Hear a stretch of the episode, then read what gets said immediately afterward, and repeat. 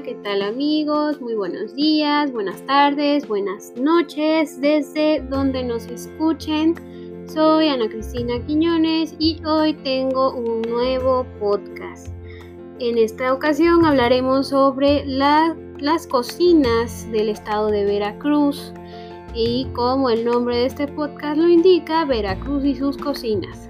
Em, aquí conoceremos un poco sobre la gastronomía, algunas recetas, eh, datos culturales, leyendas, eh, algunos ingredientes que son eh, típicos o clásicos o casi, casi, casi endémicos de esta región, algunos sí lo son, y muchas cosas más estaremos tratando en este nuevo podcast. Y estaremos en Spotify y las principales plataformas de distribución, así como ahora contamos con la página del Facebook eh, que se llama Veracruz y sus cocinas. Así que los invito a que le den like y empiecen a seguir la página para que no se pierdan el contenido que ahí estaremos publicando, los podcasts y demás información. Así que sin más me voy directo al primer episodio de hoy que hablaremos sobre las regiones gastronómicas del estado de Veracruz. Quizá sea necesario dividirlo en dos partes, entonces hoy estaremos haciendo la primera parte y mañana publicando la segunda parte, así que no se lo pierdan y denle eh, seguir y denle like.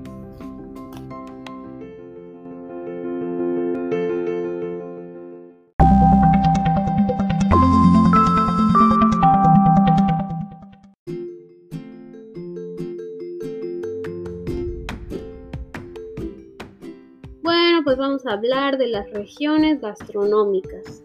Veracruz puede ser dividido en cuatro regiones gastronómicas que son la Huasteca, eh, la de Sotavento, la de los Tuxtlas y la Central, pero no son suficientes para hablar de todo lo que es la cocina veracruzana del conjunto.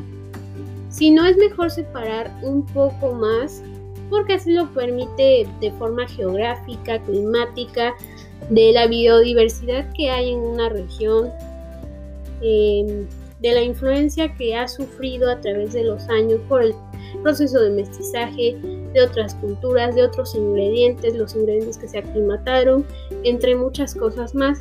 Y, y también es importante hablar de la herencia vigente de los pueblos nahuas, tepehuas y de los totonacas y también del propio mestizaje, ¿por qué no? Por ello decidí incluir una región más eh, separada de la región del centro, que estaríamos hablando de la región de altas montañas, porque cada región tiene lo suyo, eh, ingredientes estrella, por así decirlo, de cada lugar, platos festivos que están vinculados a una tradición muy arraigada de esos lugares, recetas de identidad, métodos y técnicas de cocción o prácticamente hasta de en qué se va a hacer, sus propios utensilios, eh, usos y costumbres en torno a la cocina, a cómo se sirve, la forma de comer un alimento. Y esto finalmente son parte de la herencia y la evolución de cada familia, de cada lugar, que se fueron transmitiendo de generación en generación. Pues vamos a hablar a continuación, iniciamos con la región de la Huasteca Veracruzana, porque también hay Huasteca en Tamaulipas, en Hidalgo hay regiones de Huasteca, pero aquí vamos a hablar de la Huasteca Veracruzana.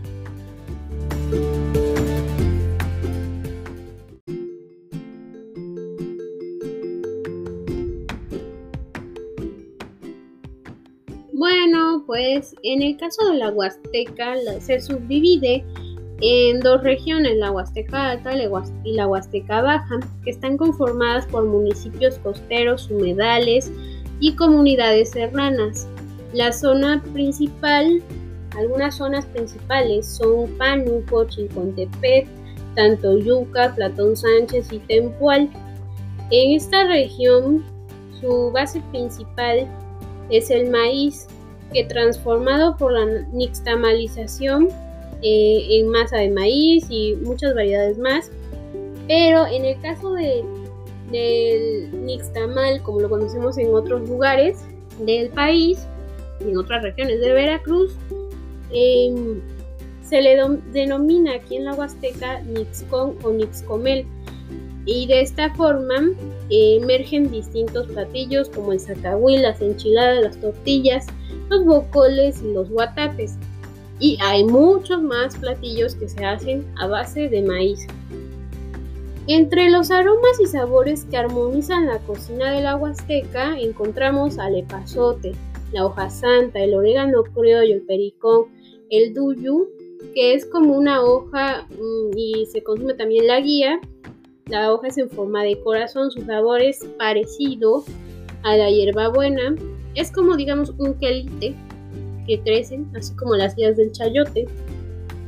Eh, también consumen hoja de aguacate y usan una cebolla llamada chonacate, es pequeñita. También son de uso habitual los frijoles eh, de cualquier color, los rojos, los negros, los blancos, no importa, los gordos.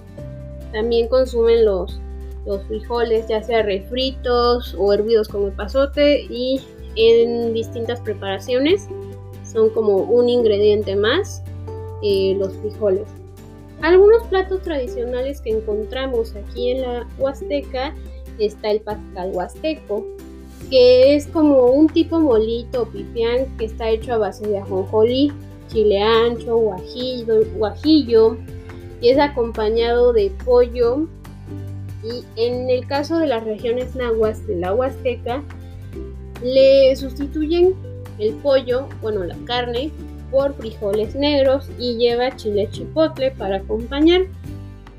Ya para aromatizar ocupan cilantro y especias. Otro platillo que es imperdible, que, que ya lo conocemos, es el zacahuil. Digamos que sería un sacrilegio hablar de la huasteca y no mencionar al zacahuil. Este es un tamal gigante relleno de diversas carnes. Le cabe hasta el cerdo entero, bueno, no, obviamente, no, no entero. Le meten pollo y está acompañado de un adobo rojo de tres chiles, del ancho, de guajillo y pasilla. La masa es martajada y se envuelve en hoja de plátano, en muchas hojas de plátano, porque puede medir más de un metro. Em, su consumo es festivo, digamos, en una boda, una comunión, en el chantolo. Eh, el chantolo lo veremos en otro episodio estamos conociendo ahí sobre el Chantolo, que es una celebración del Día de Muertos. Eh, o alguna celebración religiosa, como aquí le decimos mayordomía. Otro platillo muy conocido son los bocoles, que son pues unas memelitas de masa o manteca que se hacen al comer, son gorditos, ya que después se abren así, se les hace como una boquita y se rellena con frijoles refritos, chorizo asado, un guisado del día, se acompaña con chiles encurtidos, eh, queso fresco, crema y lo que tengamos ahí a la mano. Otro platillo que es conocido son las enchiladas. hay muchas variedades de enchiladas en esta región. Tenemos las enchiladas de pipián, las enchiladas de ojo de Juan, que sería con la salsa de huevo, o las enchiladas clásicas de salsa con pollo. Eh, y bueno, son enchiladas eh, por tradición de tortilla recién hecha, al comal. Nada de tortilla de ahí, de la que venden en la tortillería, es recién hecha y luego, luego em, no se fríe, a diferencia de otros lugares que tienden a freír la tortilla, sino que son, digamos, más saludables.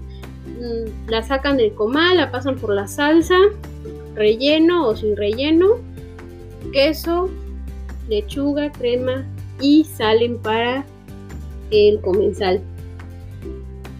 Y son acompañadas pues de sus frijolitos, su pollo desmenuzado. Y hay en un lugar en Usulama, o Sulama, perdón,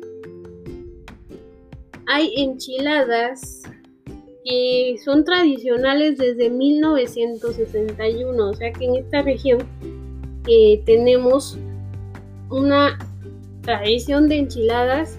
Dicen por ahí que están eh, a orilla de carretera, hay restaurantes que venden enchiladas que abren todo el día toda la noche, o sea, 24 horas. Y pues son enchiladas básicas de pollo, queso, de salsa roja y son muy populares entre los camioneros que transitan esta, esta zona.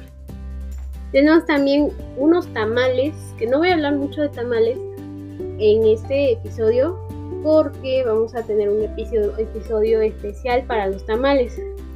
Eh, pero vamos a mencionarlos. Están los pitamales, que son tamales de picadillo de puerco. Tenemos al yohol, eh, o tamal que se traduce del tenec como tamal de ojo. Eh, y es, a diferencia de lo que parece, es un tamal dulce de piloncillo con canela, coco y manteca que va cocido al horno y no al vapor. Porque eso no lo dije, el zacahuil también se hace al horno, no va al vapor, porque no, eh, donde no es posible hacer como un baño María, una tamalera gigante, sino van cocidos al horno, quizá por las dimensiones y en este caso del chohol también es un tamal que va cocido al horno. Tenemos al guatape de camarón, que es un caldo eh, o sopa a base de jitomate, cebolla, chile guajillo o ancho, que se espesa con masa de maíz y se perfuma con epazote. Luego tenemos a los chabacanes, que son como unos totopos o tostaditas pero que se hacen con masa seca de, maíz que está condimentada con el chiltepín. Y luego tenemos al guisado de duyu, de esta hoja de duyu, que es un platillo, digamos, su base similar al chile atole. Eh, se hace con elotes molidos o metates, deben ser tiernos, granos del elote, agua, chile piquín y la hoja de y la guía también de duyu se, se le agregan como si fueran quelites y luego se consume de esa forma. Es como una sopita. Y también tenemos ahora a la zona central Totonaca donde o clasificamos de esta forma a la región que abarca desde de norte a sur las ciudades como Jalapa, Jico, Perote, Coatepec, eh, Cotaxla, Matlán, Milango, Papantla, Poza Rica, Nautla, Tecolutla, Misantla, entre otras ciudades y municipios que la conforman. En la cocina encontraremos el uso de especias, moles en pasta, mariscos, cazón, chiles frescos o secos, laurel, tomillo, cilantro, perejil, queso fresco, crema, carne de cerdo, carne de res. Y en este caso, aquí en esta región se utilizaba un cangrejo azul que se llamaba guanaja, pero que ahora está en peligro de extinción y entonces se cambia por la jaiba. ¿Lo siguen consumiendo? Sí, pero ya se encuentra en peligro de extinción por el uso inmoderado quizá, o por no tener como planes de rescate. Por eso hay que usar mejor la jaiba. Aquí tendremos platillos como el chile atole con lengua de vaca, eh, sí, con lengua de vaca, pero no la carne, sino o bueno, la de origen animal, sino la lengua de vaca, la este, plantita, esa que le dan a los conejos. Y, aquí es una base de atole blanco con chile seco, eh, pero se toma el color verde gracias a la lengua de vaca que se muele y por lo cual sale verde.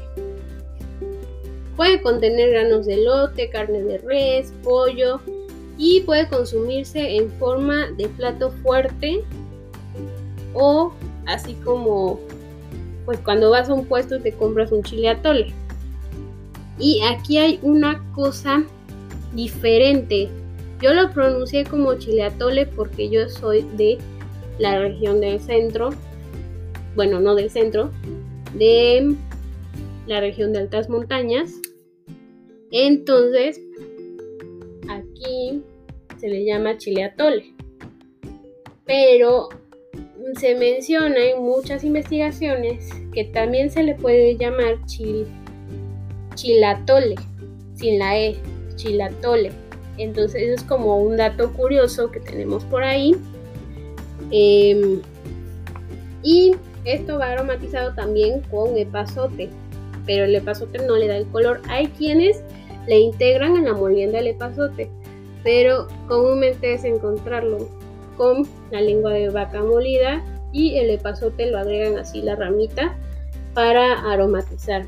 Otro platillo imperdible serían los chiles jalapeños rellenos de picadillo, atún, pollo o hasta los de queso fresco con alguna verdura. Son deliciosos. Es un chile jalapeño de tamaño mediano, preferentemente debe tener un color verde brillante, es más larguito a lo tradicional. Eh, generalmente no se capea, a menos que se vaya a consumir en caldillo, eh, ya saben, caldillo rojo. Eh, si no, no se, no se capean. Y clásicamente se comen fríos. Van acompañados de su cebollita con zanahoria encurtida, crema, queso.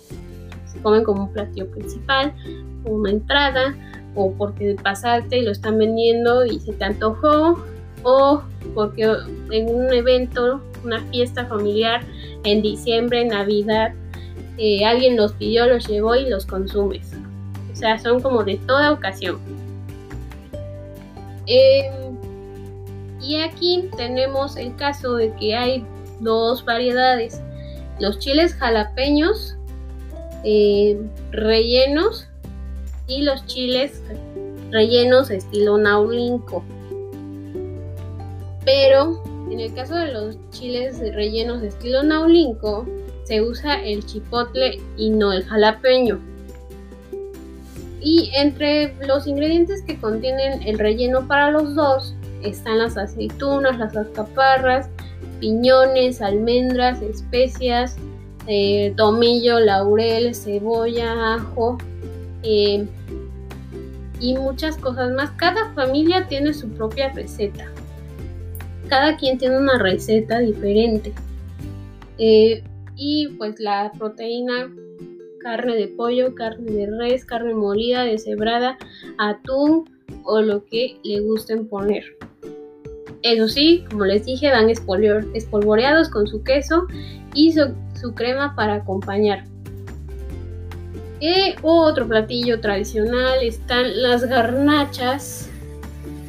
Eh, pues no hace falta hablar tanto, pues sé que no hay nada como el sazón de los negocios de su preferencia. Pero, por ejemplo, si en este caso hoy tienes tortillas, una buena salsa que sea espesita, roja o verde, alguna papa hervida o no es necesario, algo de carne deshebrada y un buen queso fresco añejo, ya la hiciste para para tener unas buenas garnachas, de esas que son fritas en manteca. Eh, pues le pasas una zancochada por la manteca, le untas la salsa, el queso, eh, la cebolla picada y ya la hiciste. Bueno, pues la garnacha, ya retomando aquí el curso del episodio, la garnacha la encontramos en casi todos lados, pero digamos que hay sus como imperdibles. Está en la garnacha estilo rinconada, eh, con su salsa roja sofrita y es de guajillo y chile seco. Tiene canela, clavo, ajo, pimienta gorda, sal y se acompaña con carne deshebrada y cebolla. En este caso no lleva papa. Hay otras variedades de garnachas, pero también va a haber un episodio especial para hablar sobre la garnacha. en esta región central y Totonaca hablaremos también del mole de jico.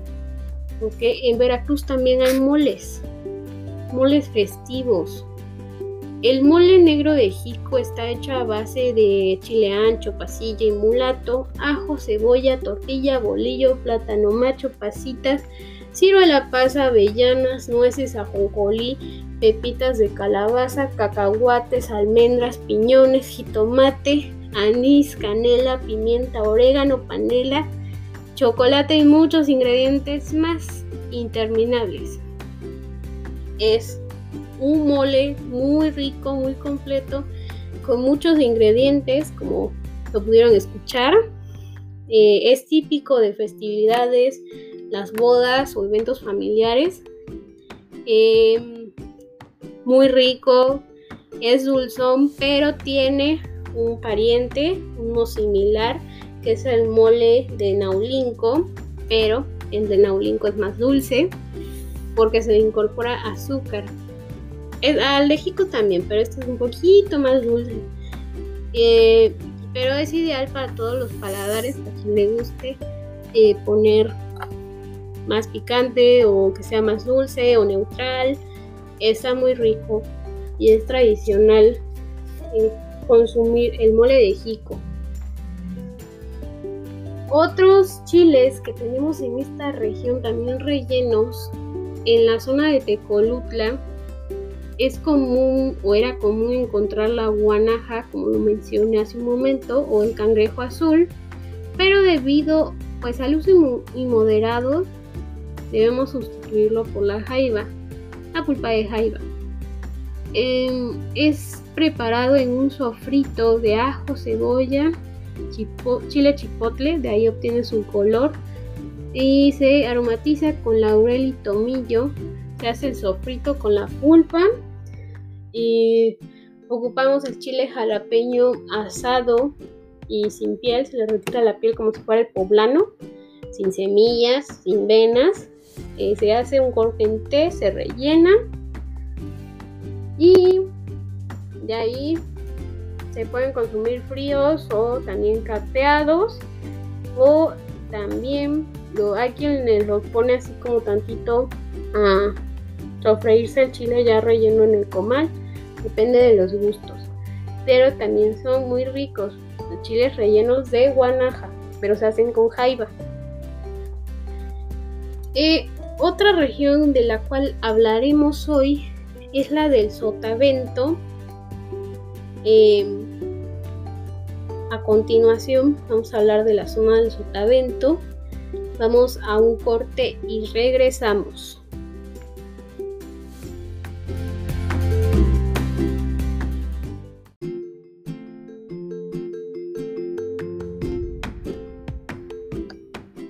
Bueno, pues regresamos. Vamos a hablar de la región de Sotavento. Es la zona conformada por los municipios costeros que están justo en el centro del Golfo de México, es decir, el puerto de Veracruz, Tlacotalpan, La Antigua, Boca del Río, Alvarado y 22 municipios más al interior que se suman a la región Sotavento que está conformada principalmente por algunos municipios que colindan con los ríos Papaloapan, sus afluentes, el Tonto y el San Juan. Eh, estos municipios son Amatitlán, Cosamaloapan, Chacaltianguis, Tustlilla, Tlacojalpan y Tuxtepec.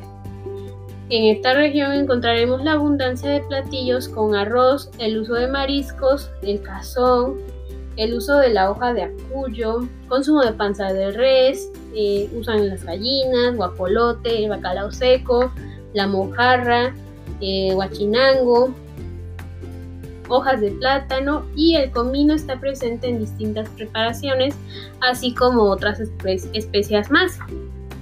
Em, el del primer plato que vamos a hablar dicen que es una de las paellas veracruzanas pero no es una paella, sino es el arroz a la tumbada.